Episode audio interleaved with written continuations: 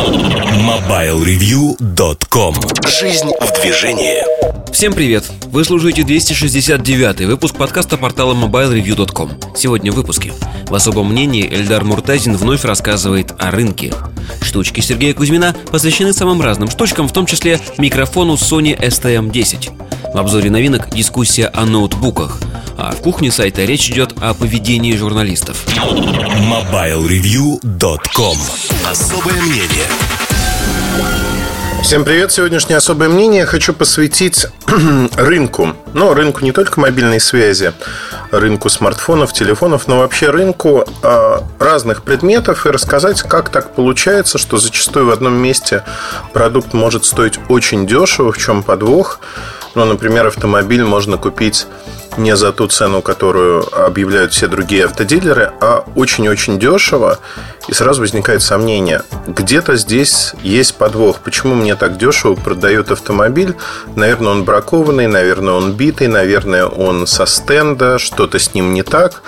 И людей зачастую это отпугивает, когда они видят такую низкую стоимость. Те, кто разбирается, почему так происходит, наоборот, начинают искать совершенно в разных областях вот такие предложения. И для каких-то групп товаров это возможно. Начну я, пожалуй, с истории о том, как моя знакомая покупала автомобиль в Артексе. Это автодилер, который продает разные машины, но в частности Range Rover.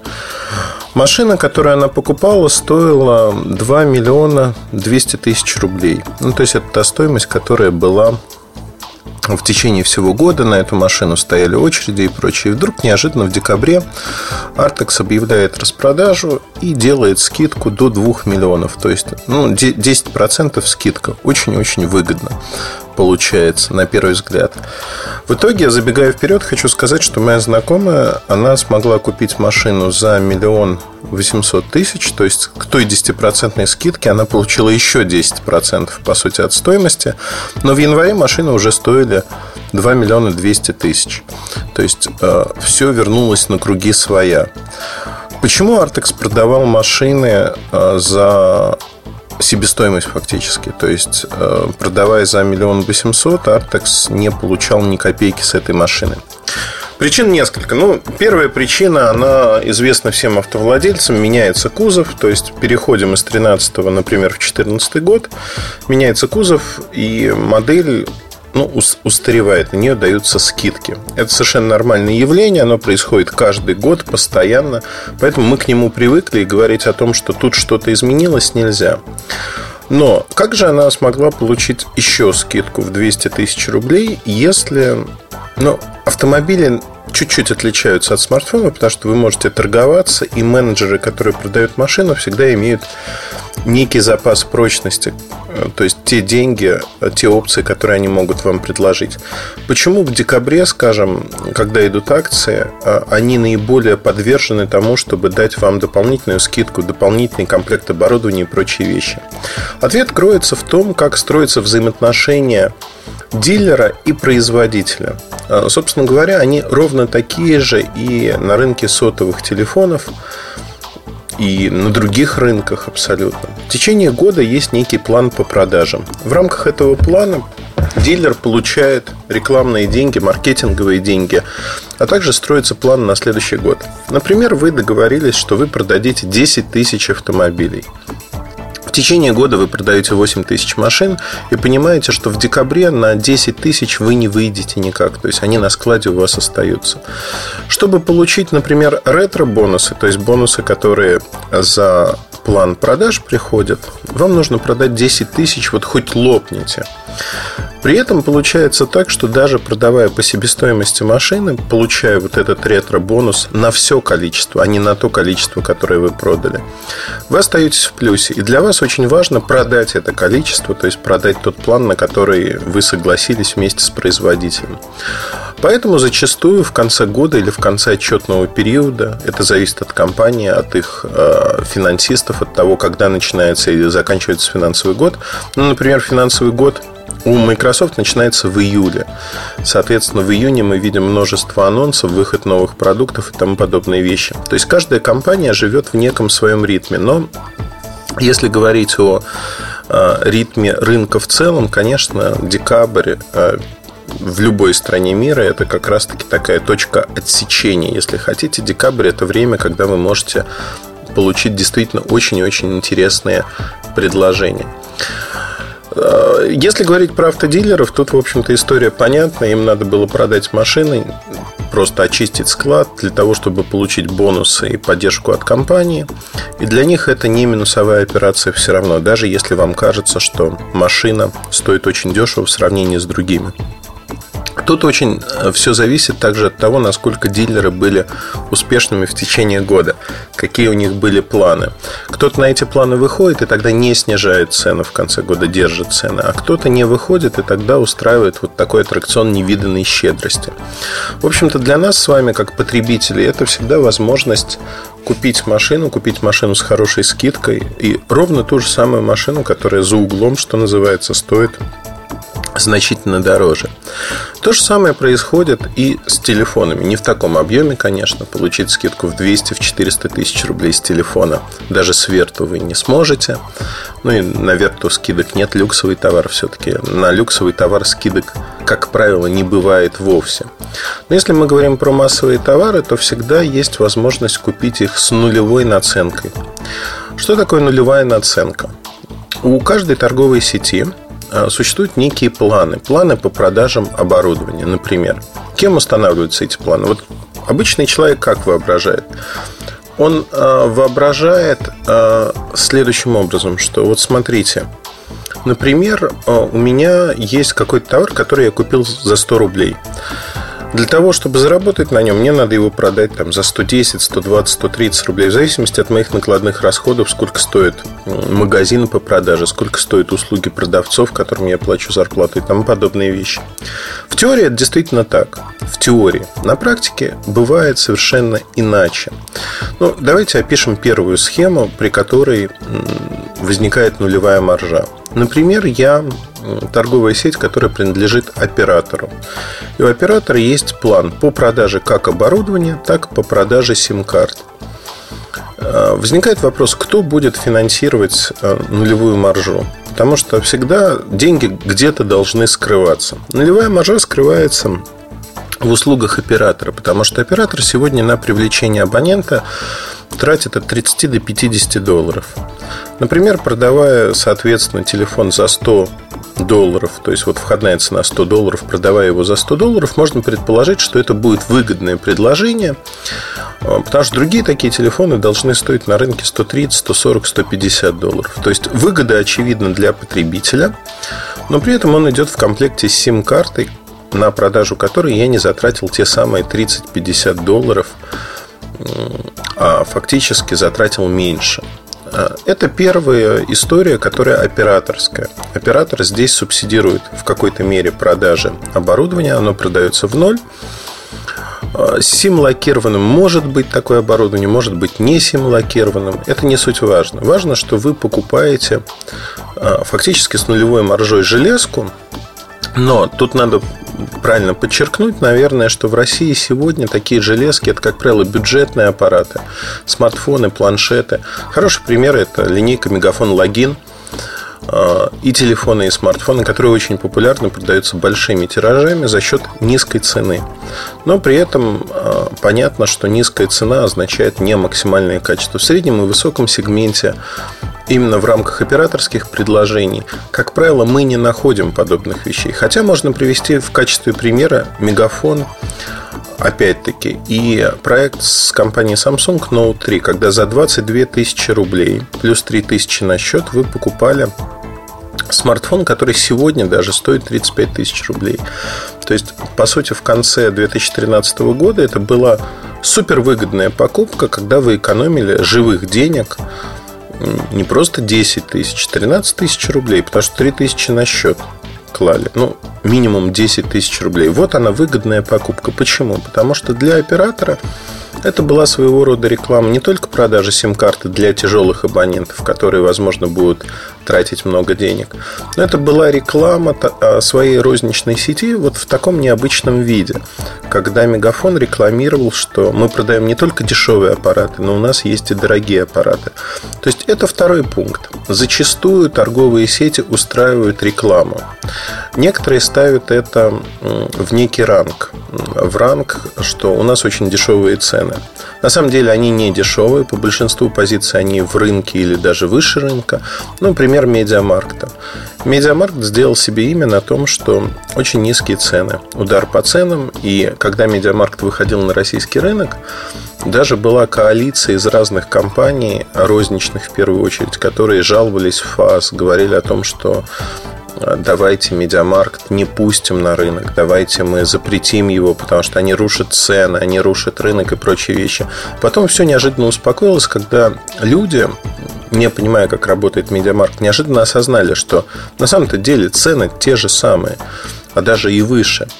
Просто есть дисплейные товары, которые в небольшом ограниченном количестве выставляется низкая цена – и а, акционный товар фактически. Да, это те же самые телевизоры, те же самые телефоны, та же самая бытовая техника, но эта бытовая техника предлагается по низкой цене. Почему? Потому что ее мало. Она участвует в рекламе, и тот, кто успел купить ее, Конечно же, радуется. Радуется, что низкие цены. На старте таких товаров было достаточно много, чтобы создать вот это ну, стереотип, что там дешево. Как только стереотип создается, и люди идут туда, уже можно выключать эту историю и не использовать. То есть вторая история, о которой я хотел сказать, это рекламная история, когда тот же Медиамаркт какое-то количество товаров в качестве рекламы привлекает им людей. Если товара нет, то, возможно, они купят что-то другое. Такое тоже часто случается. Ну вот пришли уже нацеленные на покупку, покупки нету, но надо что-то купить. И вы переплачиваете за товар фактически, который в другом месте могли купить дешевле.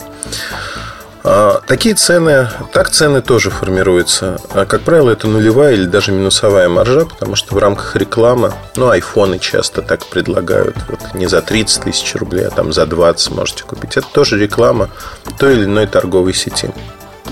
Следующий пункт. Если мы абстрагируемся от рекламы, от операторской схемы, где операторы фактически субсидируют продажи, есть еще так называемые планы. Например, ну, это уже более глобальная история. У каждой компании, у крупной розничной сети есть кредиторы. Кредиторы – это банки, финансовые организации, может быть, конкретные люди. Но всегда есть конкретный живой человек, кто смотрит на то, что происходит в определенном розничном секторе. И для этих людей очень важно, что та или иная компания не теряет свои позиции. Потому что когда вкладываются деньги, инвестиции, кредиты, не суть важно, оценивается положение компании. И в зависимости от этого деньги даются под тот или иной процент. То есть, что получается? Если у меня доля рынка 50%, я лидер номер один неоспоримый, то деньги мне дают под а, низкий процент. Почему? Ну, потому что я лидер, мое положение, оно хорошее на рынке, и перспективы роста хорошие, ну и прочее, прочее.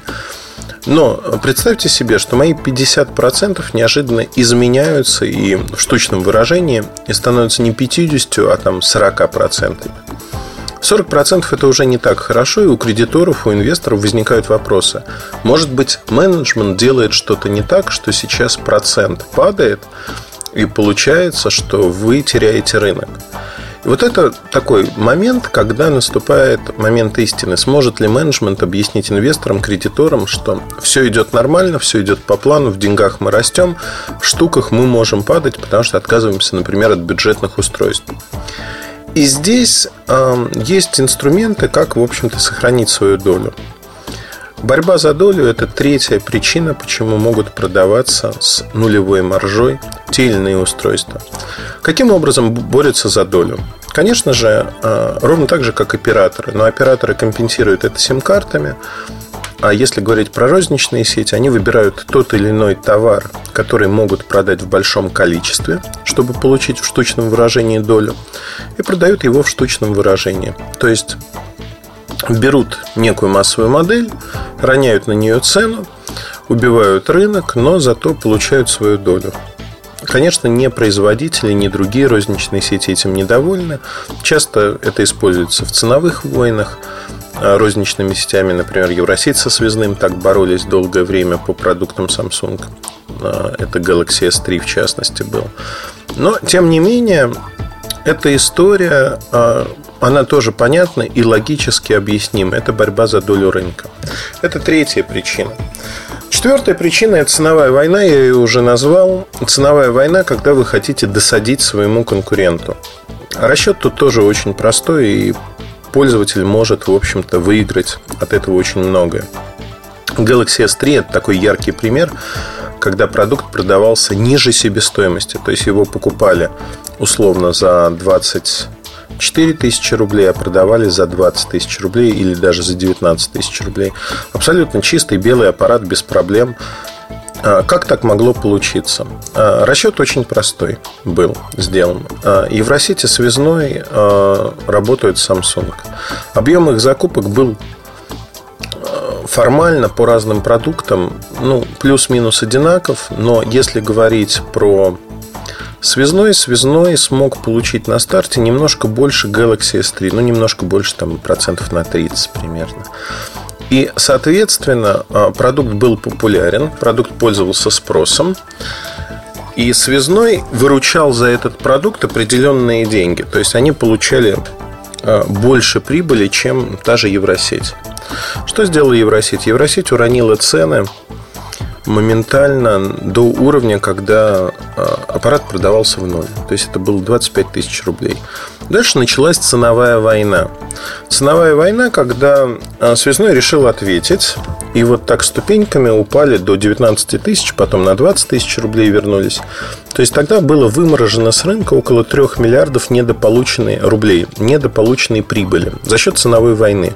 Эти деньги просто сожгли в топке эмоций, в топке того, как а, компании боролись со стороны Евросети, например, а, продолжение этой войны было расшатыванием ситуации вокруг связного, вокруг кредитов связного, то есть чтобы ухудшить общее финансовое положение компании.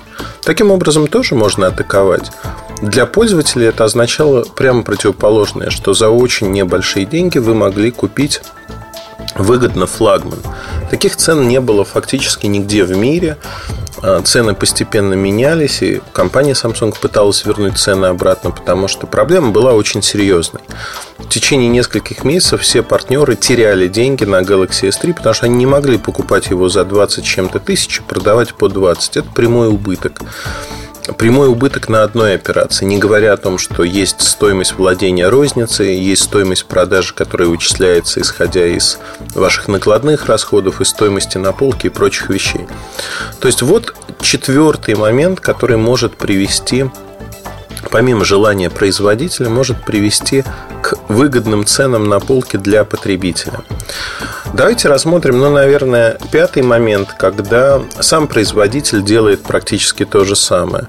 Но, как правило, это делается для неликвидов, это делается для складских запасов старой модели, когда она скидывается по очень низким привлекательным ценам.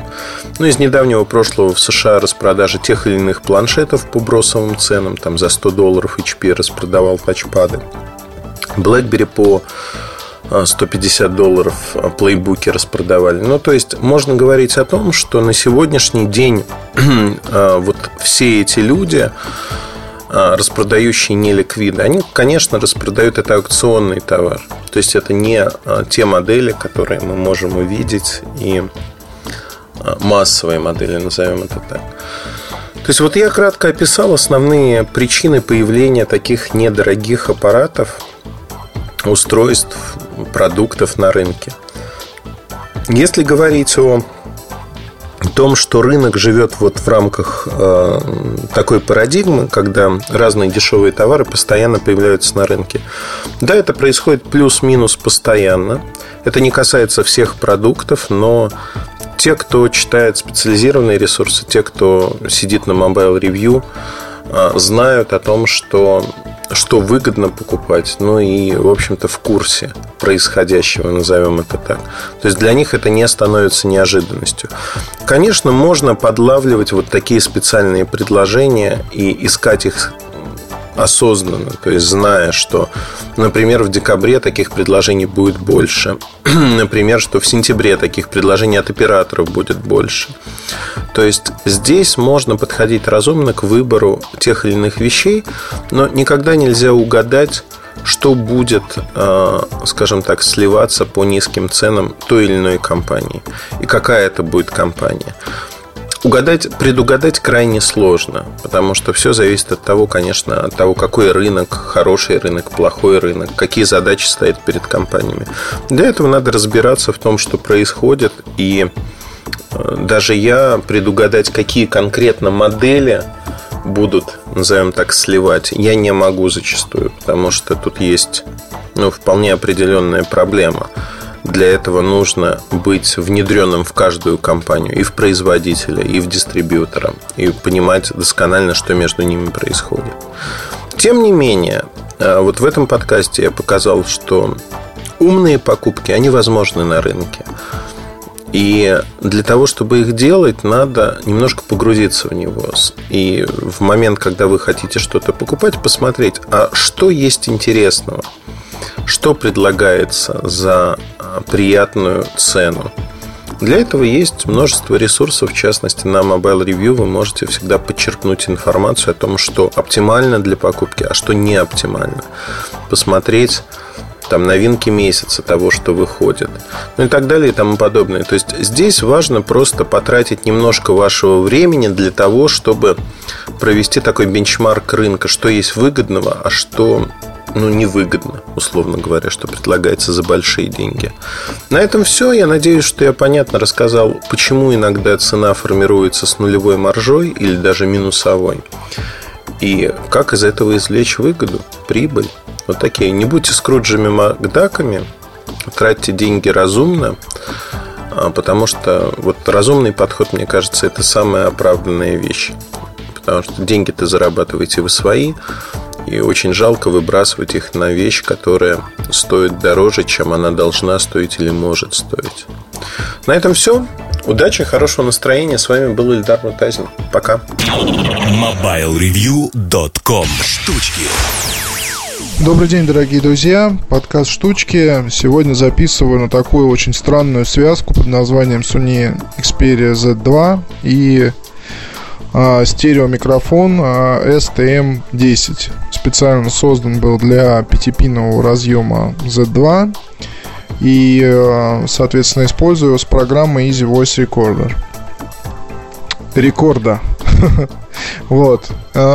Хочу сказать, что в Sony сделали очень грамотную вещь, то есть а, этот микрофон поможет вам записать какой-нибудь концерт с отличным качеством. А, при этом у вас ну, не нужно тащить с собой, там, не знаю, фотоаппарата. Достаточно будет Z2 или видеокамеры, вернее, там, с подключенным каким-нибудь хорошим микрофоном. Здесь вам достаточно будет смартфона. Это может быть Z2 или другой аппарат. Там, я не помню просто название, который младшая модель была анонсирована в Барселоне.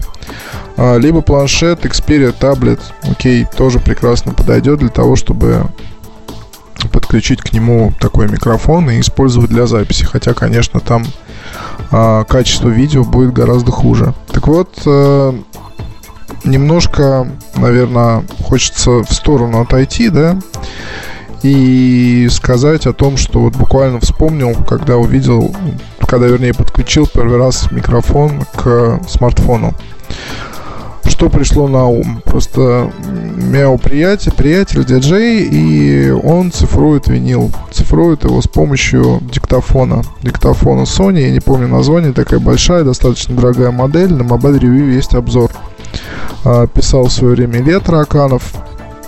Вот там, соответственно, он писал еще с той точки зрения, что этот диктофон а, использовали люди для того, чтобы воспроизводить музыкальные файлы а, потому что якобы у него там какие-то были особ- особенности, скажем так. А, все вы прекрасно помните обзор, обзор недавнего вот плеера, да, Sony Walkman ZX1, по-моему, да, он назывался. Премиальный такой продукт за 30 тысяч рублей.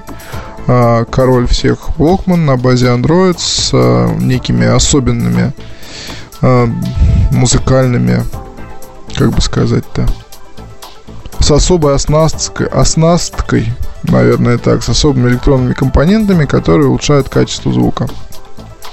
Так вот, э, да, давайте по порядку, а то я что-то в дебри какие-то забираюсь. Сперва о том, что мне пришло на ум. Все мы наблюдаем прогресс, так или иначе.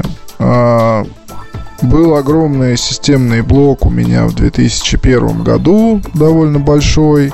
Огромный монитор стоял на столе. А, использовал я все это дело для игр, для работы, ну, в общем, для всего, да, условно, персональный компьютер, как он есть. Сейчас, соответственно, есть ноутбук, который весом, там, не знаю, около 2 килограмм. Я его легко могу взять с собой, э, носить так или возить в машине. А, и тоже он у меня служит практически для всего, кроме игр, потому что игры перешли на игровую приставку и огромный телевизор. Это гораздо удобнее. Сел на диванчик, поиграл, пошел себе дальше никакой нагрузки на ноутбук, и именно поэтому ноутбук а, работает долго. Кстати, я хочу вам напомнить, что, например, на ну, ноутбуке Vaio вообще не позиционировали как игровые машины, да, какие-то, и старались там вообще не говорить об играх, потому что если вы начинали на них играть, то вполне был возможен перегрев и выход из строя. А, это характерно, в принципе, для любого а, ноутбука. То есть э, игровые машины нормальные из тех, что я помню, делали VMware. Они просто изначально были разработаны таким образом, чтобы там, чтобы не допустить никакого перегрева вообще в принципе. А вот все другие какие-то устройства, позиционировавшиеся как игровые, то они имели ряд проблем, скажем так. Так вот, э, что, что я вспомнил? То есть техника становится меньше, техника становится удобнее, удобнее в использовании. Сейчас, когда там загружаешь какую-то программу, ну вот не знаю, искал сегодня FTP для Android, что-то загрузил пару программ, там какой-то дико сложный интерфейс. При этом я помню, что а, в том же 2000 году или даже раньше ты видел мудреный интерфейс и понимал, а, ну да, это же программа там для компьютера, она же вот что-то там, не знаю, это FTP клиент или а, файловый какой-то месс, ну, там менеджер или еще что-то, она должна вы, она сложная, она должна выглядеть сложно. Но с определенного момента а, техника упростилась, ну и усилиями фирмы Apple, конечно, настолько, что сейчас уже, когда скачиваешь что-то такое сложное, первое желание, так, я это все закрою, я поищу чего попроще. Где будет приятнее интерфейс, где будет как-то все понятно, продумано, там, то есть мы ищем простоты, условно. И мы э, по неволе, когда сейчас встречаемся какими-то сложностями в технике, мы сразу начинаем думать о том, какое бы решение найти попроще для этой задачи я вижу, что и вы видите наверняка, что смартфоны стали гораздо удобнее, ближе к самым разным людям. Они просты в освоении, для них есть куча ПО, и можно делать все, что угодно. Компьютеры стали меньше удобней. А, много интересного произошло с аксессуарами, да, в том числе со спортивными аксессуарами.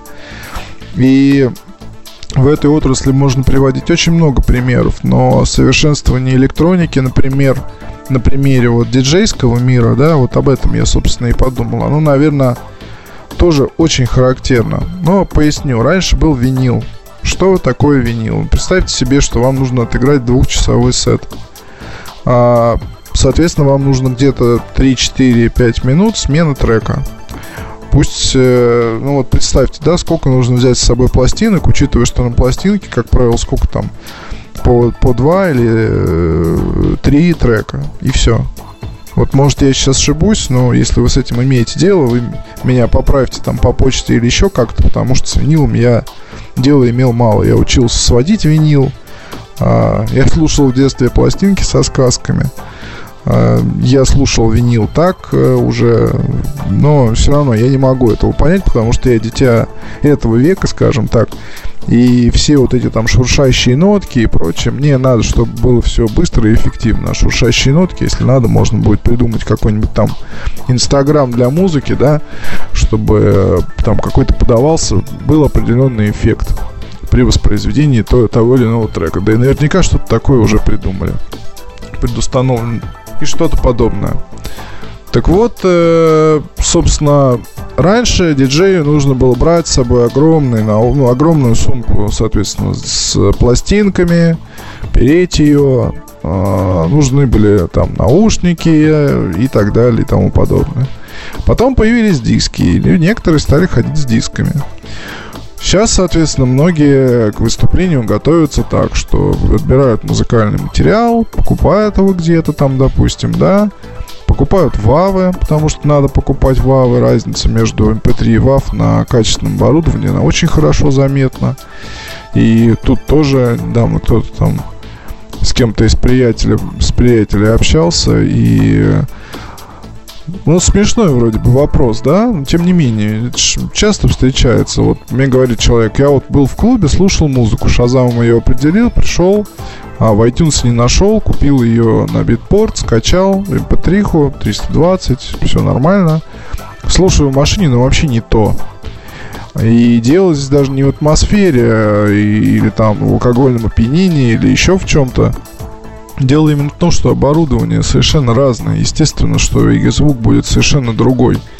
И если там в клубе стоит специальная аппаратура, чтобы низкие там были такие, ну что прям вообще, да, особенно если хороший звукорежиссер занимался э, настраиванием, да, всего этого комплекта, там когда и не давит с одной стороны, а с другой стороны ты все равно слушаешь, слушаешь, когда вот эти бам-бам, ну там низкие частоты, то ты начинаешь головой в такт покачивать, потому что ну, это круто. В машине такого эффекта может не быть. И, ну, скорее всего, не будет.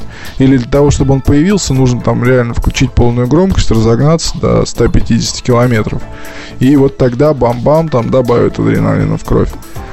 Но это все равно разные вещи абсолютно. То же самое здесь и на примере с оборудованием, то же самое можно сказать по поводу MP3 WAV, да, файл весом, допустим, 8 мегабайт или 80 мегабайт. Естественно, что разница не только в цифровом, но больше информации, и все становится круче.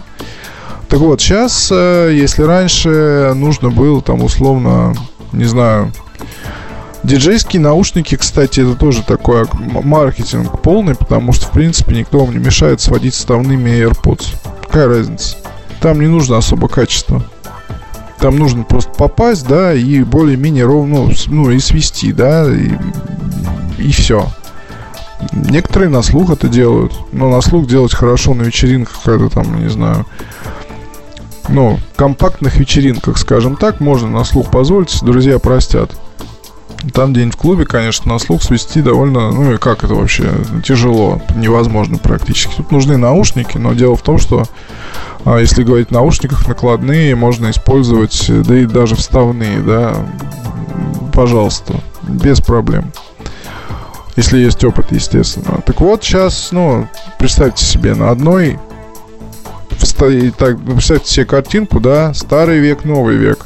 Старый век, огромная сумка с пластинками, плечо натертое, левое или правое – Справа картинка, где у человека просто там флешка, да, условно, и, не знаю, какие-нибудь вставные наушники и темотик.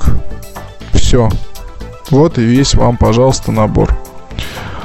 Это прогресс, да, это прогресс. Виниловая, кстати, ну, то есть э, вся эта история с винилом, она, она не закончится скоро, и еще, ну, там, 10 лет, может быть, даже больше, 20, 30 очень долго будет продолжаться, потому что мало того, что есть э, множество людей, э, которые в маленьких клубах играют только на виниле, это своя фишка. Есть ценители, которые играют где-то на компактных вечеринках загородных на виниловых, ну, на пластинках, да. Куча треков выходит только на виниле, вы их не найдете так. Вот для этого нужна оцифровка. И э, виниловым больше, ну, тем, кто играет на виниле, больше платят. И, наверное, это и сейчас также сохранилось. Это же история. Вот, но тут надо еще сказать о том, что, например, популярные диджеи, то есть, э, если взять там Джон Дигвид, у которого каждый гастрольный день он э, расписан, да, то есть он при, прилетает куда-нибудь в Токио на своем самолете, играет там и улетает на следующий день, не знаю, в Штаты или в Россию, или в Испанию, или в Англию, или еще куда-то.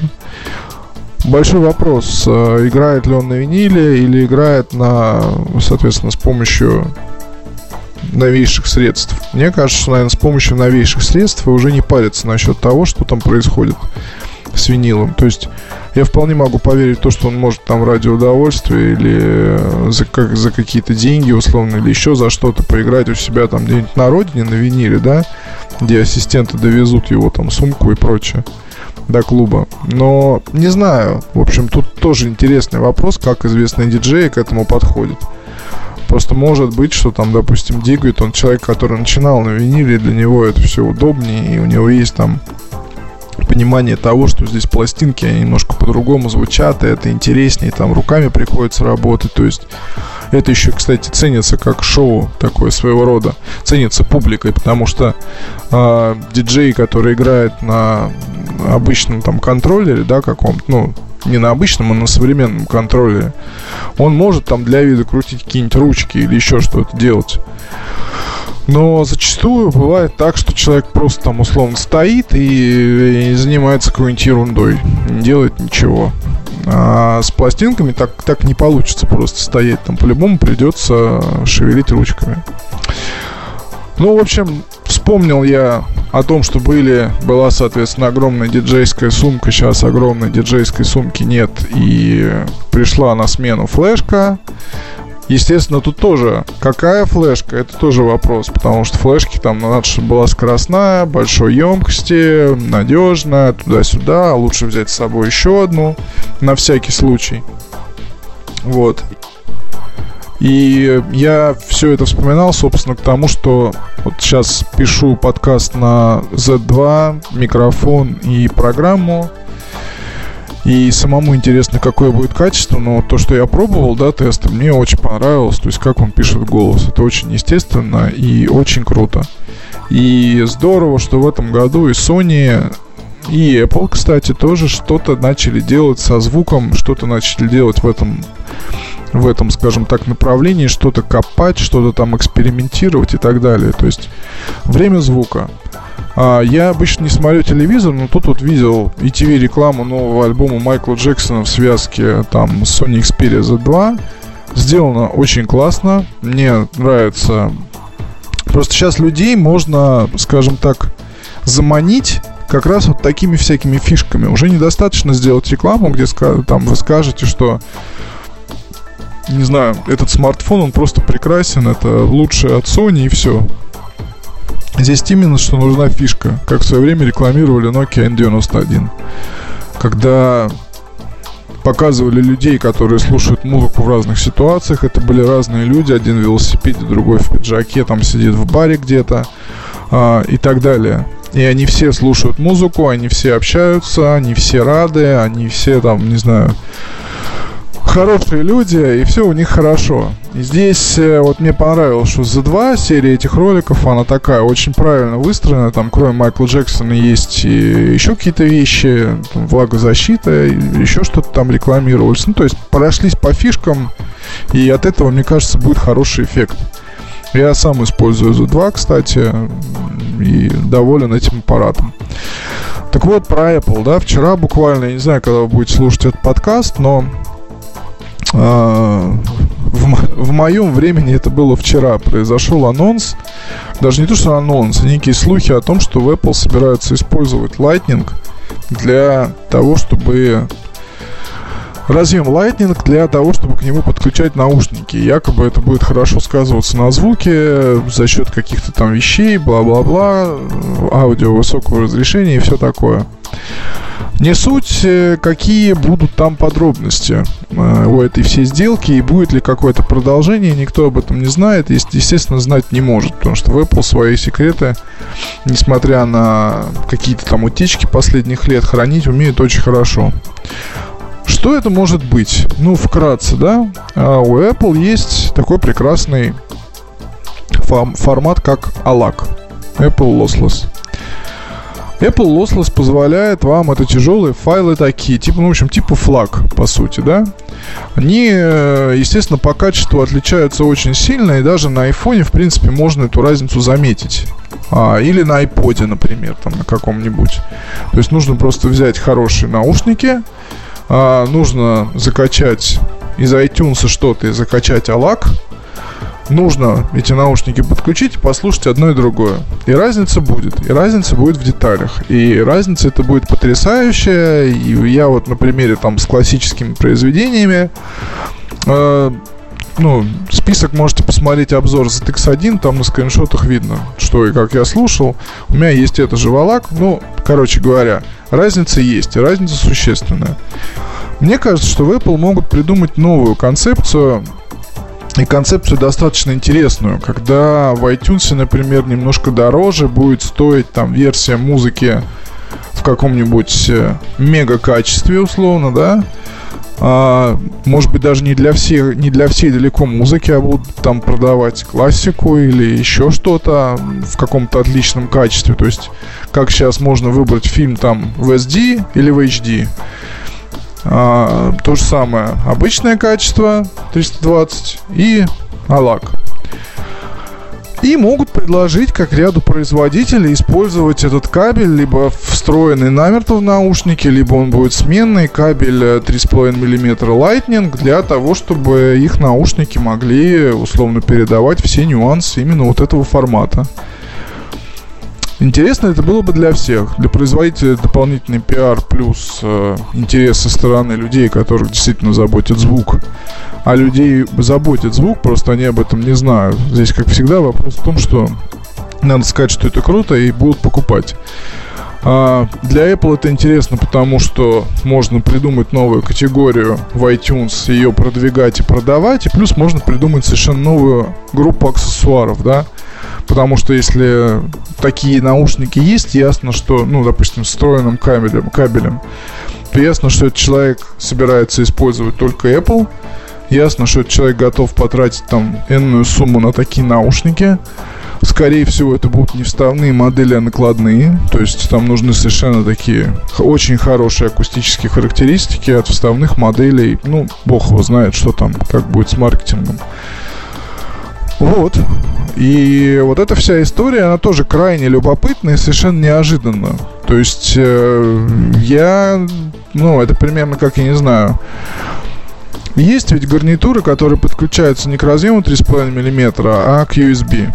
Качество там, дело не в качестве, дело просто в удобстве, да, то что когда вы подключаете такую гарнитуру к ПК, то там нормально работает микрофон и, э, ну, то есть не нужен, не нужен вам там никакой дополнительный разъем для микрофона, здесь решение все в одном. Вот как будет здесь это все происходить, я не знаю, но вот глядя за тем, что происходит, тут, конечно, очень любопытно. И со звуком и электроникой в этом году уже и так все интересно, а будет, видимо, еще интересней. Вот. Будем ждать уже окончательных каких-то анонсов от компании Apple. А анонсы последуют. Естественно, не стоит э, думать, что представленная на конференции iOS 8 и новая OS X, э, это какие-то окончательные вещи, и летом больше не будет ничего. Осенью надо будет Apple чем-то торговать, компании Apple надо будет чем-то торговать. И естественно, что мы увидим и новинки, где будут использоваться представленные операционные системы. Впрочем, Давайте подождем и посмотрим. На этом все. Спасибо вам большое. Если есть какие-то вопросы, пишите на почту. До свидания. MobileReview.com Обзоры на вид. Всем привет, с вами Ильдар Муртазин. Поговорим сегодня о ноутбуках. А, во всяком случае, у меня не будет обзор как какого-то конкретного ноутбука. У меня назрела такая жизненная необходимость. Я уже пожаловался, рассказал об этом всем. Поменять свой ноутбук, наверное, поменять. Да, сейчас поговорим, почему, наверное. А, на что-то новое. У меня в данный момент MacBook Air 2011 года, i5 а, процессор, 1,7 ГГц. Я честно говорю, что последние 5-6 лет я совершенно не заморачиваюсь на тему того, что стоит внутри. Более того, мне хватает в большинстве случаев для моей работы тех процессоров, которые есть. Но видео я конвертирую крайне э, небольшое число раз в течение года на выставках, как правило, чтобы быстрее выложить его. Но это занимает определенное время, и здесь, конечно, производительности вот этой машинки мне не хватает, как правило. С другой стороны, пока конвертируется видео, я пишу обзоры, и с точки зрения того, что удобно-неудобно, вполне все удобно. То есть нет каких-то жутких-жутких там тормозов, когда надо сутками ждать чего-то, чтобы что-то произошло. Значит, это первый момент. 256 а, SSD у меня стоит, то есть 256 э, гигабайт. А, я не признаю сегодня уже, после того, как я перешел на SSD, наверное, компьютеры с жесткими дисками, ноутбуки с жесткими дисками. Это принципиально другой уровень удобства, когда вы открываете крышку и все начинает работать. Значит, если говорить о таком вкусовом пристрастие. Я изначально сидел и очень любил Windows ноутбуки.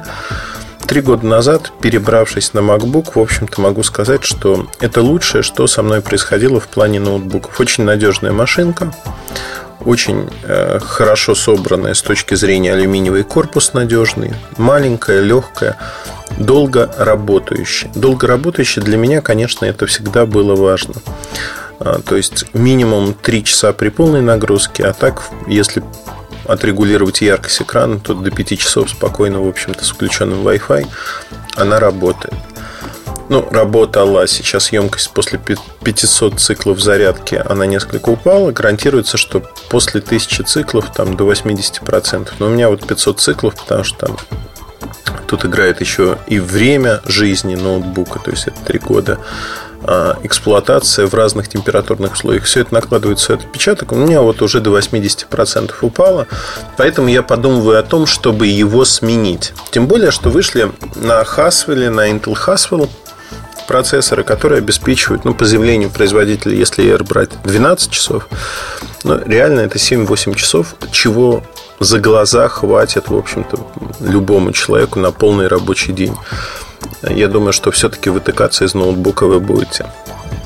Так вышло, что совсем недавно у меня появилось несколько Windows машинок. А, в частности, подарили сразу несколько человек разных. А, был сидинг, когда раздавали журналистам, партнерам ноутбуки Fit а, от компании Sony. Vaio Fit.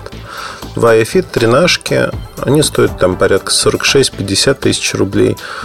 Тоже SSD, тоже, в общем-то, все, на первый взгляд, похоже на MacBook. Ну и копировали MacBook в какой-то мере. Но в реальности оказывается э, жутко другим. Да? Не потому, что не MacBook, не потому, что не модный или еще что-то. Sony в свое время делали очень и очень хорошие зетки но последние там несколько поколений они были убогими. Если говорить о этом аппарате, то он убог более чем. Более того, он сам просыпается, я про это рассказывал. Он живет своей жизнью, батарейка высаживается за ночь просто потому, что он просыпается и что-то делает. Да, конечно, можно залезть в настройки, потратить полдня, все настроить под себя, и он не будет жить своей жизнью, наверное. Но я не понимаю, зачем это делать. Второй момент э, для меня является тоже определяюще раздражающим. Пожалуй, мне не хочется работать на Windows 8. Вот совсем не хочется. У меня э, через Bootcamp стоит Windows 7.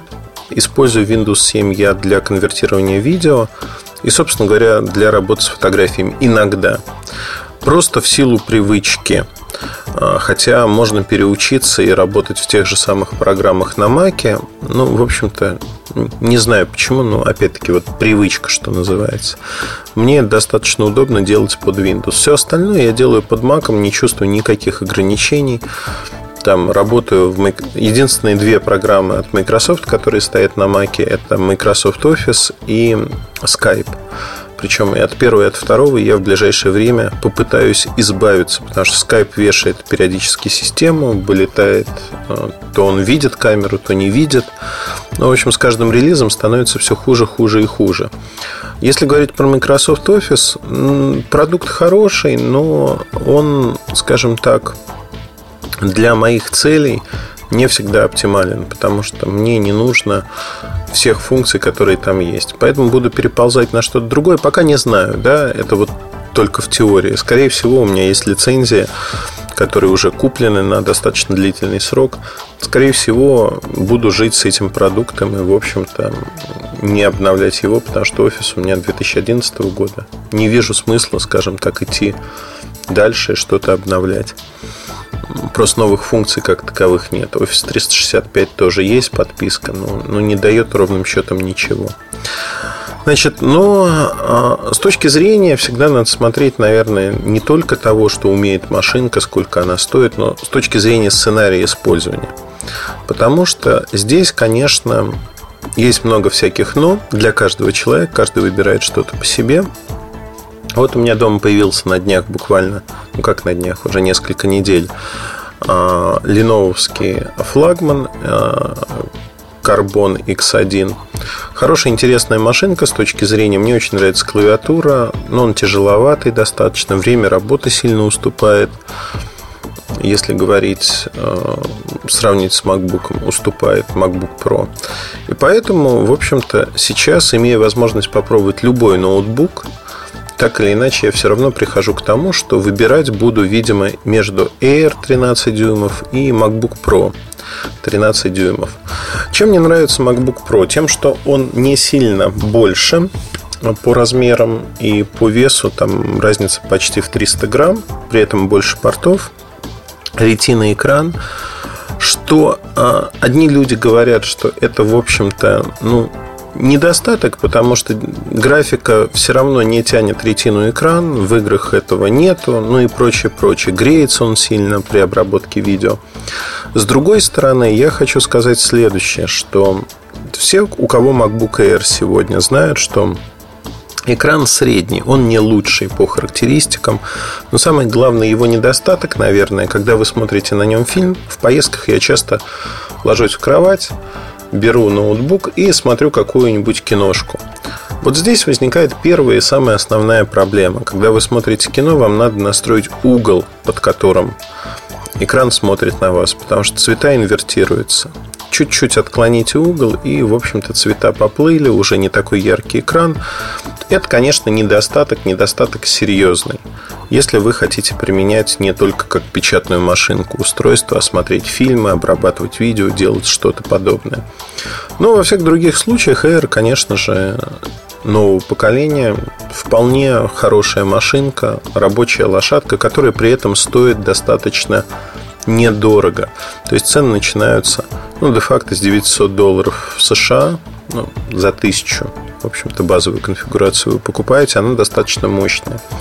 Если говорить про те конфигурации, которые выбрал я, там разница в 100 долларов в цене между Air и э, Mac Pro, MacBook Pro.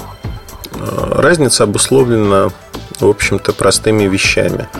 И там, и там 512 э, гигабайт SSD. Э, процессоры отличаются чуть-чуть, в Pro помощнее, ну и объем оперативной памяти.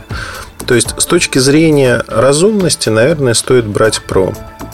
Конечно, меня останавливает, наверное, то, что в какой-то мере я все-таки надеюсь, что Air только что обновились, Pro не обновлялись. В сентябре, как обычно, будет обновление линейки и, возможно, появится более мощные графические решения, то есть карты появятся более мощные.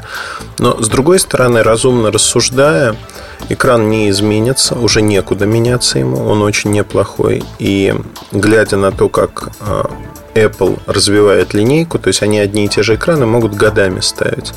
По сути, ну потому что они хорошие, неплохие, зачем там из модели в модель что-то менять, пытаться придумать что-то новое. И здесь, э, как мне кажется, я все-таки остановлюсь, вот когда я полечу сейчас в Штаты, я остановлюсь на том, что возьму для себя MacBook Pro.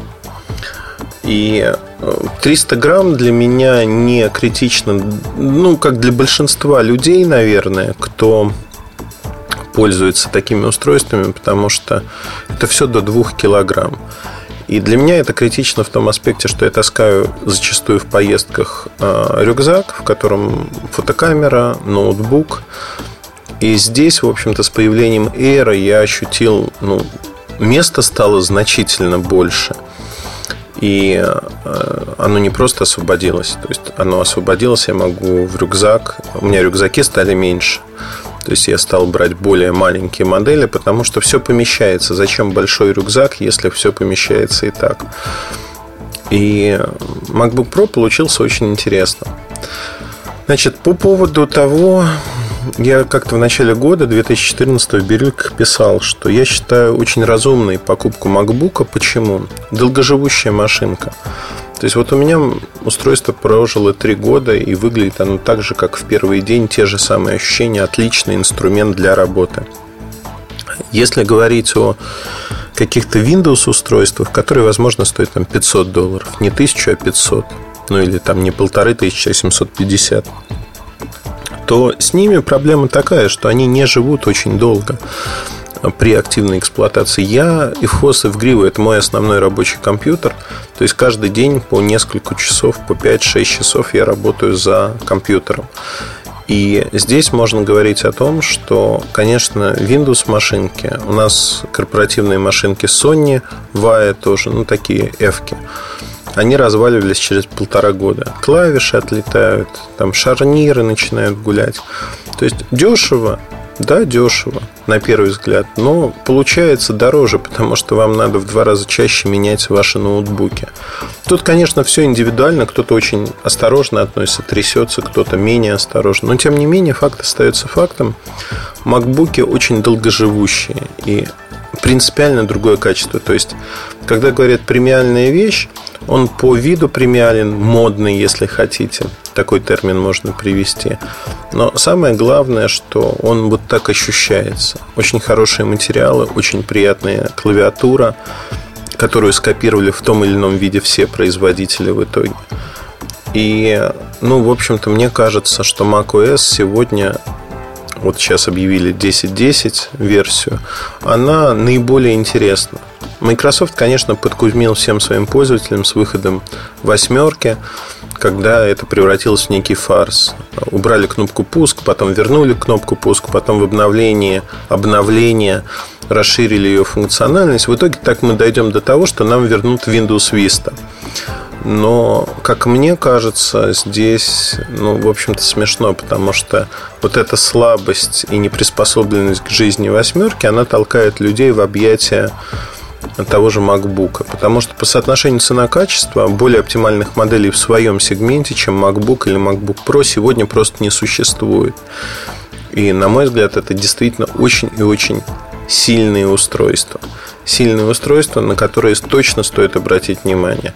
Ну, наверное, поделюсь уже в конце июня тем, что же я все-таки купил поделюсь своей радостью в бирюльках, расскажу, чем закончилась эта история. Но я думаю, что мои рассуждения многим пойдут на пользу, потому что многие люди стоят перед выбором, что же сейчас покупать. И в своем окружении я вижу, что огромное число журналистов, огромное число топ-менеджеров, менеджеров среднего звена сегодня пересаживаются на MacBook. То есть вот те люди, кто всегда был на Windows, последние несколько лет пересаживаются на MacBook и делают это все активнее и активнее. Просто в силу того, что действительно решение получается со многих точек зрения оптимальным. Там с этим можно спорить, не спорить, соглашаться или наоборот говорить, это не так. Но, на мой взгляд, это именно так. И ситуация доказывает, что продажи растут. На этом все. Удачи вам, хорошего настроения. С вами был Ильдар Мутазин. Пока-пока. MobileReview.com Кухня сайта. Всем привет, с вами Ильдар Муртазин и кухню сайта я хочу посвятить очень эмоциональная тема будет – тому, как некоторые журналисты, издания э, ведут себя, включают, не включают голову или нет. Ну, расскажу обо всем по порядку. Наверное, все-таки надо дать какой-то заголовок теме, потому что будет неправильно, если мы будем что-то обсуждать и растекаться мыслью по древу. Тема, пожалуй, будет обозначена мной так. А какое право имеют журналисты, имеют ли такое право и нуждаются ли в том, чтобы делать выборку из того, что важно, а что не важно, и придавать неважным событиям очень важный статус а, в силу каких-то своих представлений о прекрасном. И не замечать какие-то вещи, которые они считают не дадут ровным счетом ничего. Ну, начну издалека. Э, в журналистике вообще обвинения в проплаченности, джинсе, заказухе, они э, возникают постоянно, и бороться с ними никак невозможно. Это нормальная часть работы любого журналиста. Причем тебя сегодня обвиняют в одном, через пять минут в другом, прямо противоположном. Это происходит всегда и везде. Бояться этого не стоит. С этим надо смириться, но это уже данность нашей профессии, если хотите. И вот тут произошло такое событие, которое меня, конечно, очень удивило. Я хорошо знаю российского производителя телефонов Sensat. Sensate его еще называют. Они знакомы по защищенным телефонам. Обзоры есть на сайте. Это люди, которые, ну, в общем-то, хорошо устроены в жизни, назовем это так. Этот бизнес появился как побочный для удовлетворения собственных потребностей в защищенных телефонах в первую очередь. То есть э, люди занимаются экстремальными видами спорта, ломанные переломанные, все перекореженные, но при этом их вот, как если на сленге говорить, штырит от этого, их вставляет от того, что они могут кататься на аквабайках, квадроциклах, залезать в тайгу, к черту на куличку лететь на вертолете. Ну, то есть это вот люди, которые ориентированы на такие вещи и развлечения такого рода в жизни. Поэтому и появились такие телефоны. Да? Они не создаются с нуля, потому что это слишком дорого, да и рынка такого нет для защищенных телефонов. Но появились эти аппараты. Э, собственно, таким образом я и познакомился с этими людьми. Если говорить о, о том, что происходило дальше, ну, в какой-то момент у них появился телефон для, скажем так, э, смартфон Sensei L301, телефон для пожилых людей, для возможно, детей. Но вопрос сейчас не про него. Я даже посвятил в свое время, недавно, несколько недель назад, этому смартфону один из выпусков подкаста, рассказал про него, почему мне кажется этот продукт уникальным, необычным, потому что это первый Android-смартфон, который ориентирован, скажем так, на именно взрослое поколение и интуитивно понятен. Там доработали не только смартфон, там корпус, большие кнопки, FM-радио без а, без антенны, то есть антенна встроенная, с кнопки работает. Ну, вот это все сделали неплохо. Но, тем не менее, меня поразило другое. Вот мы разговаривали по итогам пресс-конференции, когда запускали этот смартфон, а, разговаривали о разных вещах. И ну, не то чтобы пожаловались, да, ребята поделились таким впечатлением, которое меня, конечно, очень прибило. Ну, во-первых, они сказали, что очень много коммерческого подхода, что вот мы к вам придем, если вы там нам заплатите, если вы дадите нам ну, какие-то рекламные бюджеты, тогда нам это будет интересно. А если этого не будет, то ну, не будем мы ничего писать. Причем издания-то, которые казались мне, в общем, не настолько коммерческими, а, они тоже вот с таким подходом. Знаете, ну это настолько некрасиво, настолько ну, ну по-уродски, другого слова у меня нет, что, в общем-то, передергивает. А, не буду называть эти издания, хотя мне их назвали, но это некрасиво просто озвучивать. Но для себя я в голове отметил такими жирными, обвел кружочками, чтобы ничего общего с этими изданиями даже близко не иметь. Причем, знаете, это не только крупные издания, но и издания, которые, в общем-то, мелочь на рынке, ничего из себя не представляющие, которые просто копируют этот стиль поведения а, от крупных изданий, от крупной печатной прессы. Меня это, конечно, поразило до глубины души. То есть я действительно был ну, поражен очень сильно таким подходом, таким поведением. Следующий момент, на котором хотел бы заострить внимание, а, были люди, кто честно говорил, вы знаете, у вас продукт настолько нишевой, что мы писать про него не будем. Ну, по недомыслию, возможно, еще по каким-то причинам. Ни одно издание не может охватить в силу ограниченности ресурсов все, что происходит а, на свете. Я говорил о нашей а, позиции, которая известна всем, кто слушает подкасты, читает сайт. Ну, просто может зайти на сайт. В отличие от подавляющего большинства изданий, кто пишет про телефоны, планшеты, другие устройства, мы совершенно безвозмездно пишем о разных китайских аппаратах, а именно потому, что если мы видим потенциал, если мы видим, что производитель продает в каком-то объеме, значит, это нашей аудитории может быть интересно. Ровно так же мы пишем не только о флагманах, но и о бюджетных устройствах и моделях среднего сегмента. Больше, чем мы, внимание разным моделям никто не уделяет. и нишевые модели мы описываем. Просто в силу того, что мы считаем, что это правильно, это хорошо, потому что на всякий товар есть свой купец. И также, да, возможно, не миллионы будут читать там про Galaxy S5, про HTC One, а, про них будут читать больше людей, но и про другие аппараты не такие популярные. Люди тоже хотят знать, они тоже выбирают их. И когда мне говорят, что вот про бюджетники никто не читает. Это неправда, читают. Читают неплохо. Не так, как про флагманы, но читают. Поэтому мы считаем, что если есть возможность, надо к этому стремиться. Да? Конечно, мы не можем покрыть там, 100% всех моделей, которые выходят на рынок.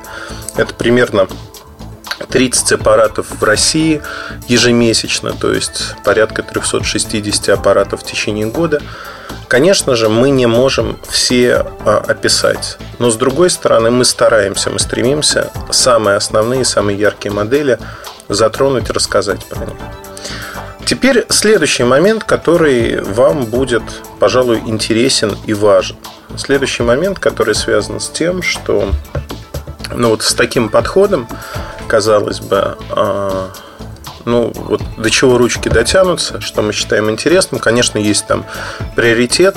Самые знаковые модели, модели от крупных компаний мы пускаем в первую очередь. Модели, которые ну, вторичны по отношению к рынку, они идут во вторую очередь. очень часто говорят, вот вы пишете про китайщину всякую, много пишете, зачем, это никому не нужно и прочее. Статистика доказывает ровно обратно. Это нужно, люди смотрят и читают такие вещи, и это правильно, что у нас это есть. Много где, где нету. Просто можно зайти для сравнения на Яндекс Маркет. Там в закладках товара есть э, ссылки на обзоры. И очень часто мы смотрим, а сколько про тот или иной аппарат пишут. Ну вот, например, если брать Sensat L301, кстати, не заходил туда, но вот кроме нашего обзора пока нет ни одного обзора, хотя Три десятка телефонов а, журналисты, которые были на презентации, получили в качестве подарка. То есть они могут написать эти обзоры, они могут сделать это. И мне кажется, здесь, в общем-то, все достаточно прозрачно. Каждый может на... Ну, все в одинаковых условиях. И каждый может выпустить свой обзор, когда захочет. Тут нет никаких преференций и прочего-прочего. Есть другой момент, который меня, конечно, несколько удивил, удивил до глубины души во всех смыслах. А, ну, я даже не знаю, как на нем остановиться, так, чтобы не обидеть кого-то. Хотя, с другой стороны, все равно обижу уже, да? Чего уж тут не договаривать. Как мне кажется, сегодня возникла странная ситуация. Я бы даже назвал это не ситуация, а просто что журналисты, ну или люди, мнящие себя таковыми, стали работать не для своей читательской аудитории, а для каких-то своих интересов. То есть они продают свою аудиторию э, рекламодателям или тем, кто размещает там подпольную рекламу, и при этом ну, как бы фактически торгуют этими людьми, забывая об их интересах то есть э, такими превращаются якобы в демиургов, которые могут управлять спросом на рынке, хотя спрос формируется не только за счет прессы, но он формируется за счет многих факторов. Пресса – один из факторов. И отнюдь не определяющий, поверьте мне. То есть, да, если там человек с авторитетом что-то скажет, возможно, к нему прислушаются. Но а, повернуть и развернуть продажи так, чтобы уронить их или возвысить, но это невозможно. Это целый комплекс мер. Очень наивно считать, что от одного человека, какую бы позицию на рынке он ни занимал, а, зависит там много и все. Это не так. К нему могут прислушаться, могут сделать выводы, потом посмотреть, что происходит на деле.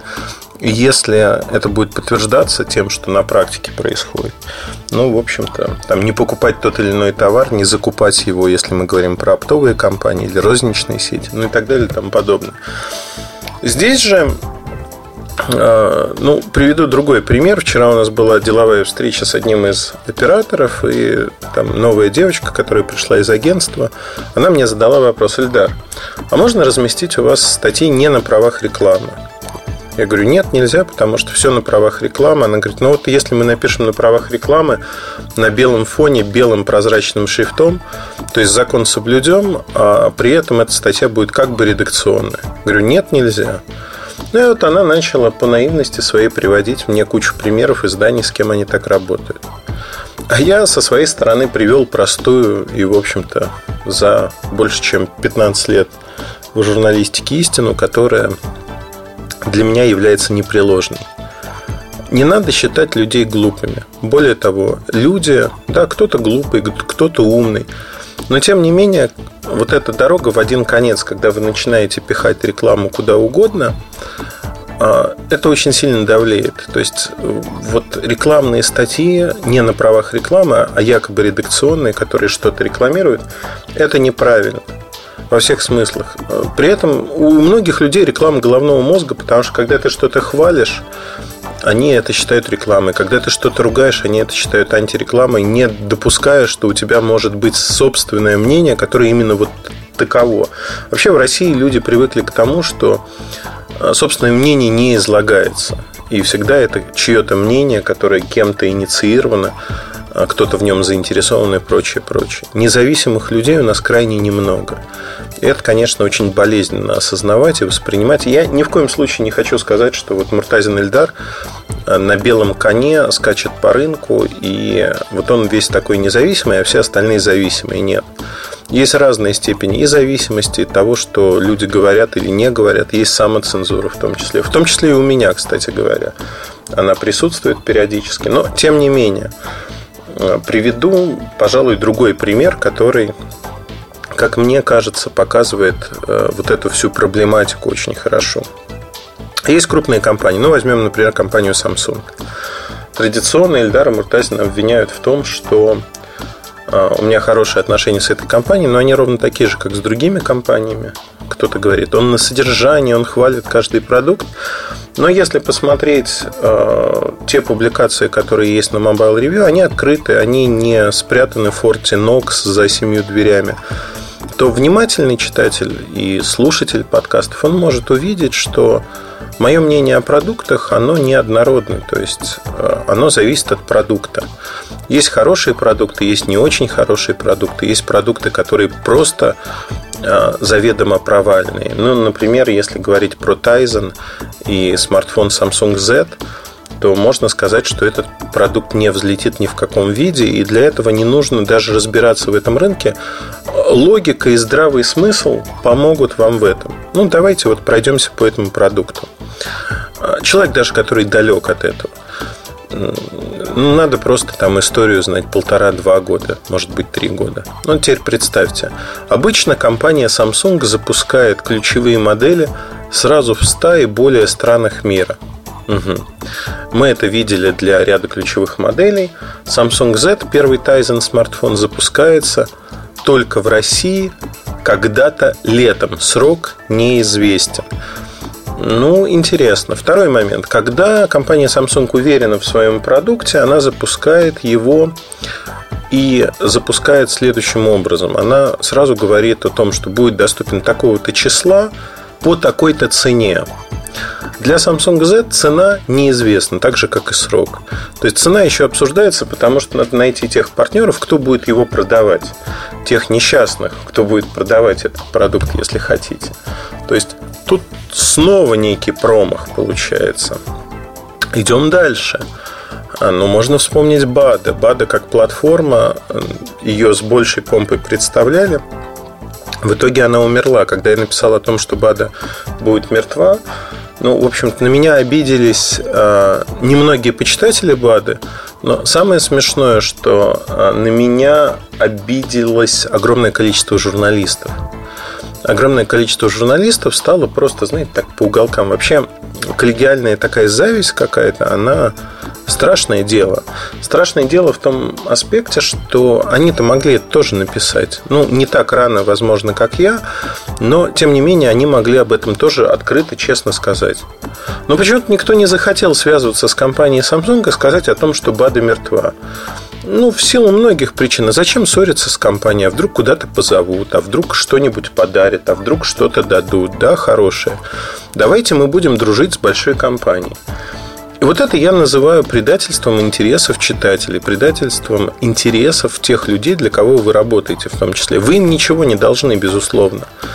Но вы на стороне этих людей, в том числе, вы в той или иной ситуации всегда являетесь покупателем. И я, например, читаю тесты автомобилей, я не знаю, кухонные утвари, мебели, я всегда рассчитываю на то, что другой человек, другой журналист по возможности сделал свою работу хорошо. Насколько это возможно? Я хочу доверять а, тем суждениям, которые он вынес. Почему? Ну, потому что я знаю, что свою работу я стараюсь сделать хорошо. Не всегда это получается на 100%, но я к этому стремлюсь. И а, поэтому, когда от меня что-то скрывают, это плохо. Плохо, потому что, ну, найдутся люди, которые купят там последние телефоны на БАДа, были такие. Вот они их покупали и не знали, что продолжения уже не будет. Да? С Мигоу была подобная ситуация, первый и последний телефон. То же самое сейчас будет с Тайзеном. Одно дело рассказать, что да, это вот такой смелый эксперимент, который, скорее всего, навернется медным тазом. А с другой стороны, просто без вот эмоций, знаете, такая новость. Э, компания Samsung выпустила первый Tizen смартфон. Неизвестно, когда появится, неизвестно, сколько будет стоить, но он вот прикольный. Или не прикольный. Ну и, и все, да, вот на этом, собственно говоря, роль журналиста закончилась. Почему она закончилась? Да потому что не хочет связываться с компанией. Зачем ругать компанию? При этом есть обратная ситуация. Есть люди, кто, наоборот, там ругает, вот, не останавливаясь. И любую компанию, да, но мне кажется, тут должен быть дифференциальный подход, который зависит не от самой компании. Да, есть компании, кто делает все неправильно. Безусловно, есть. И там компании Nokia и Microsoft примеры этого на мобильном рынке. Но э, есть же хорошие, ну, всегда в любом продукте можно найти что-то хорошее. Я пытаюсь дать все за и против. И когда я работаю над материалом, у меня в моем Талмуде на рабочем столе, вот где сейчас я записываю подкаст, у меня лежит всегда тетрадка. И я в процессе работы выписываю какие-то мысли, вещи в эту тетрадку. И когда работаю по... Ну вот давайте смотрите, я возьму эту тетрадку сейчас в руки, пошуршу ей. Lumia 630. Lumia 630 у меня сейчас на обзоре. И вот слева я выписал плюсы, справа я выписал минусы, которые я нашел. В плюсах у меня значится сейчас яркий дизайн, который не совпадает с ну, той ценовой группой, где представлен аппарат. У других моделей он не такой яркий, пожалуй. А в минусах записано много-много других вещей.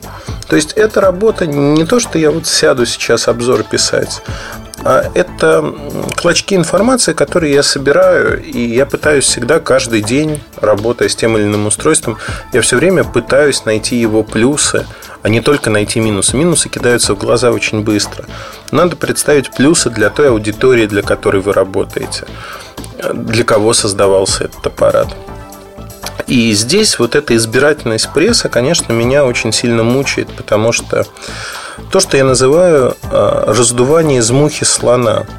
Очень часто люди знают, что некоторые компании привлекают к себе огромное внимание. Ну, например, компания Apple. И э, вне зависимости от того, что вы напишете про Apple, это будет читаться. И очень часто возникают слухи, обсуждения чего-то, как, когда слухов как таковых нет. Есть просто там, предложение, в котором фигурирует слово Apple, и оно будет гарантированно читаться.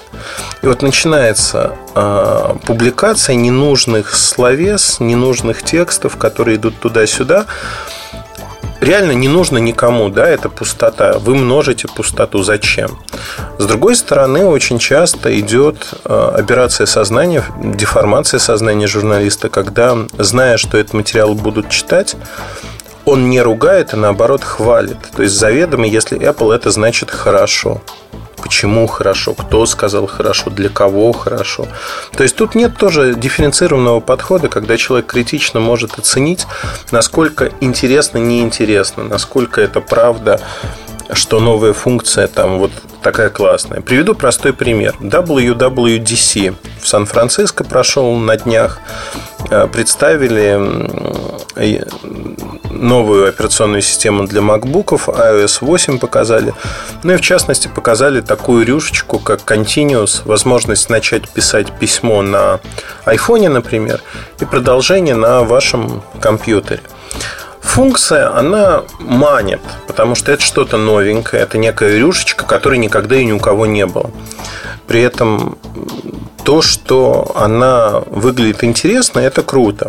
Но часто ли мы э, нуждаемся в такой вещи. Вообще, как на практике это может работать? Давайте об этом задумаемся, потому что огромное количество изданий написали «Вау, это круто, этого ни у кого нету». Да, этого нет ни у кого, но я себе слабо представляю ситуацию, когда вот в реальной жизни я пишу на телефоне что-то, ну вот мне надо ответить на письмо. А потом я прихожу домой, и у меня из черновиков я дописываю письмо на компьютере. Ну, возможно, такие единичные ситуации существуют, единичные за несколько лет. Но в большинстве случаев я отправляю письмо с телефона, с планшета, с компьютера, то есть с одного устройства, не переключаясь между ними. Потому что если у меня есть под рукой компьютер, конечно, мне удобнее направить на полноценной клавиатуре, с другой стороны, иногда я отправляю письма короткие с iPad, там соглашаюсь, не соглашаюсь, прошу каких-то уточнений, тому подобных вещей. Иногда это делаю с телефона. Например, скриншоты, когда надо отправить к статье. Я всегда практически делаю это с телефона, не копируя скриншоты предварительно куда-то. И вот это как бы как раз-таки вот тот э, дифференцированный подход, когда надо задуматься, задуматься и не просто выдать эмоцию, какую-то. Там хорошо, плохо, негативно, нейтрально. А помимо эмоций дать рассуждение. Я очень уважаю в людях умение рассуждать руководствоваться здравым смыслом. Для этого не нужно быть специалистом в той или иной области. Э, не нужно, нужно просто уметь думать. Вот уметь думать и рассуждать. Когда вы научитесь рассуждать, или вы уже умеете рассуждать, тогда многие вещи в жизни станут проще. И вы вот эту эмоциональную составляющую начнете как шелуху убирать на какой-то момент в сторону. Эмоции, поймите меня правильно, эмоции очень важны. Они нужны в жизни.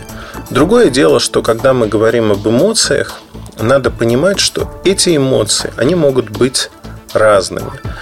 И очень часто, когда журналисты э, тоже живые люди, они тоже подпадают под эмоции, под то, как красиво или некрасиво проведена презентация.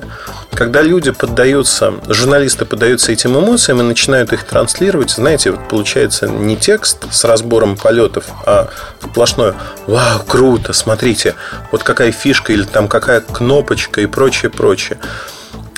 Это все ну, вызывает вопросы, да? они пытаются насадить в том или ином виде мнение компании, которая выдает там, там пиар, маркетинг компании, выдает это за истину в последней инстанции. Но нужно ли это потребителю? Вот какой вопрос надо задавать. И можно общаться с теми же самыми потребителями, покупателями и задавать им этот вопрос. А нужно ли это вам? Я всегда пытаюсь быть очень осторожным в оценках того, что нужно и что не нужно, и общаться с аудиторией, спрашивать. А вот что вы думаете про это? Как вы считаете вот это?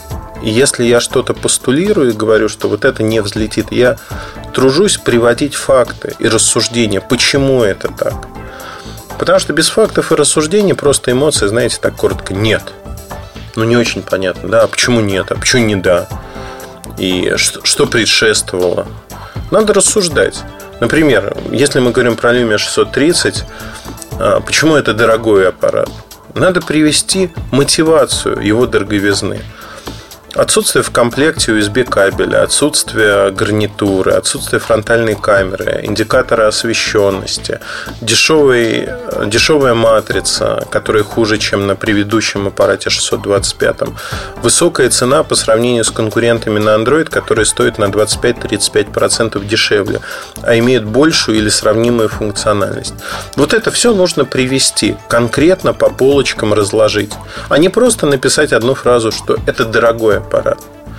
При этом э, очень удивительно, я читаю сейчас множество обзоров, это нормально для работы журналиста, читать, что другие написали про тот или иной аппарат, что люди, реальные пользователи написали. И вот тут мне, конечно, очень нравится, потому что по 630-му э, мнение, конечно, реальных пользователей, тех, кто писал обзоры, они расходятся диаметрально. А, потому что, ну, надо быть очень большим фанатом Lumia и Windows Phone, чтобы купить этот аппарат. Такие находятся. Но даже эти упертые фанаты, купившие двухсимочные аппараты, говорят о том, что динамик вырубается, тебя не слышат, микрофоны вырубаются. То есть на двухсимочном аппарате есть вот такая проблема. И когда мы ее обсуждаем, ни в одном обзоре об этом не говорилось. Почему? Не заметили, вряд ли. Это заметить очень легко, практически сразу происходит. Не обратили внимания? Возможно. Но самое главное, пожалуй, в другом. Самое главное в том, что люди не были дотошными, потому что они, вот 90% обзоров, ну, кто-то не хотел, наверное, ругаться с компанией, но большинство просто заигрывало с компанией ради тех или иных благ. Почему? Да потому что им так проще жить. Это совершенно неправильный мир, когда журналисты вместо того, чтобы говорить правду, начинают заигрывать с компаниями и пишут классное устройство, лучшее в своем классе. В каком классе? В сравнении с кем? Оно супер дорогое, супер бюджетное, никакое. Tizen та же самая история, Samsung Z. Но не стоит его покупать. Вот абсолютно идентичные случаи. И в том и в другом случае, знаете, такие пресные, выверенные какие-то сообщения. Хотя грабли любовно уложены, и той, и другой компании абсолютно одинаково. И не увидеть их невозможно. То есть здесь вопрос он исключительно лежит в одной плоскости. Есть совесть у тех людей, кто рекомендует обычным людям потратить достаточно большие деньги. Ну вот, например, если Lumia 630 там, за односимочную версию 8 тысяч рублей, за двухсимочную версию 8,5 тысяч рублей. И не приводить альтернатив, и не показывать минусы этого аппарата, минусы этого продукта. Это неправильно, но при этом рынок настолько большой – людей много, ни у одного издания нет какого-то явного перевеса там, в аудитории или каких-то вещах, что это позволительно, придут другие люди. И э, для рекламодателя, для партнера, там, для компании, с которой ты работаешь, это, в общем-то, тоже понятно. Придут другие люди, они будут о чем-то читать, да, о чем-то писать изменить это невозможно. Там, это и хорошо, и, и плохо, да, вот некая инертность того, что происходит. Но самое главное, пожалуй, в другом, что на сегодняшний день, если мы говорим о том, как это происходит, мне это не нравится вообще. Не нравится именно в том аспекте, что огромное число людей, кто мнит себя журналистами, таковыми не является. Проверка очень простая – надо писать правду о всех минусах продуктов. Не надо вот этих пресных обзоров, где, знаете, все хорошее. И читаешь уже 10, 11, 12 обзор.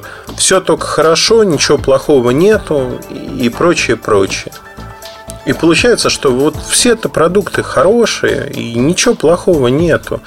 Знаете, достоинства, уникальные черты подчеркиваются, а недостатков вроде как и нет. И вот чешешь репу и думаешь, как же так? Ну, так с машинами, например, да, тоже часто минусы вообще не указывают.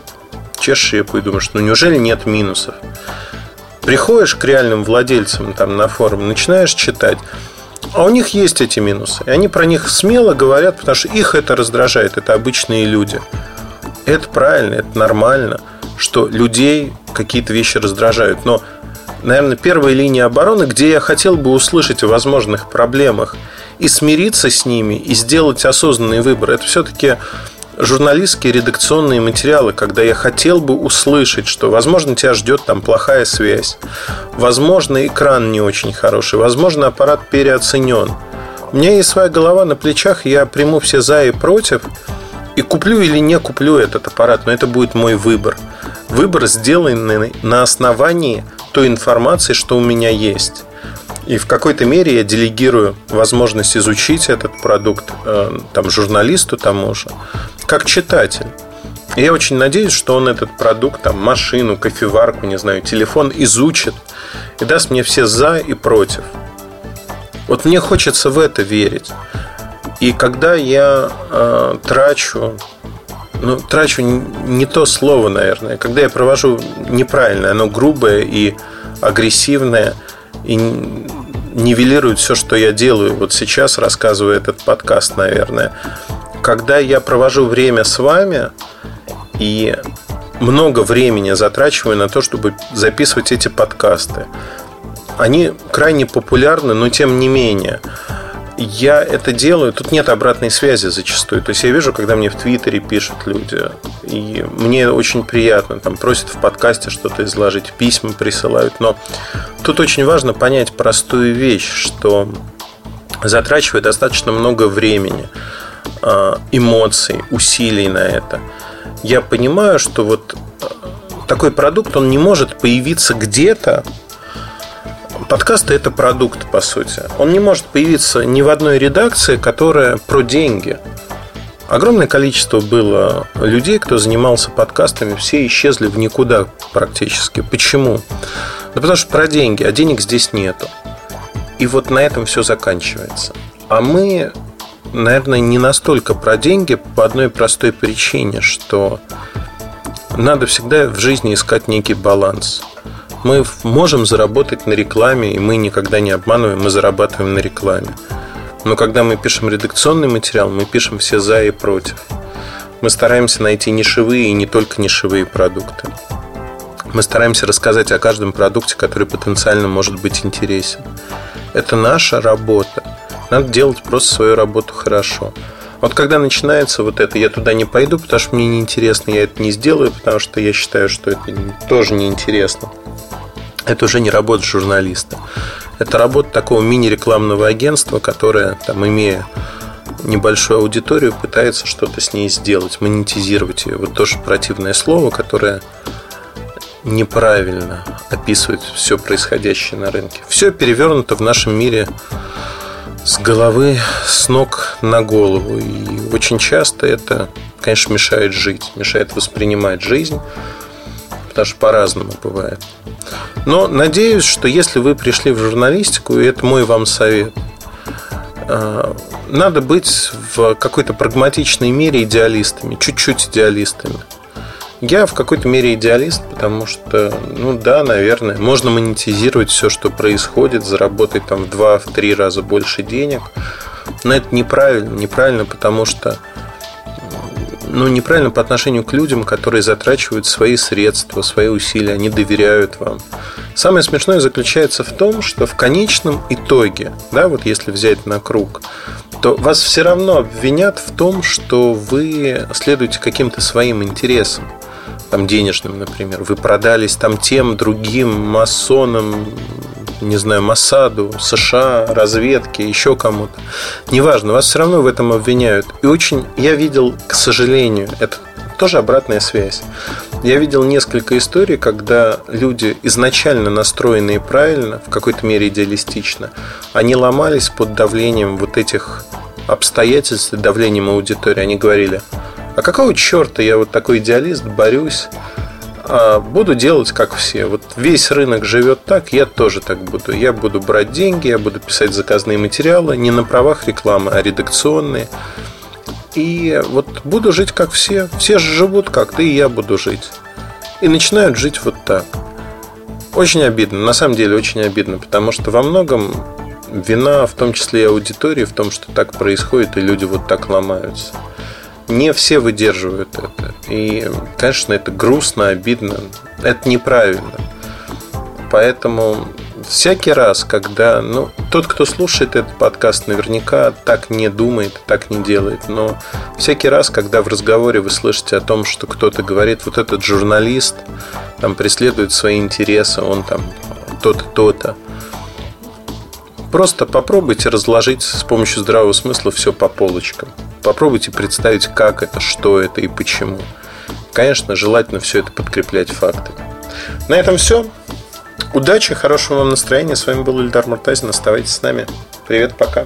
MobileReview.com Жизнь в движении.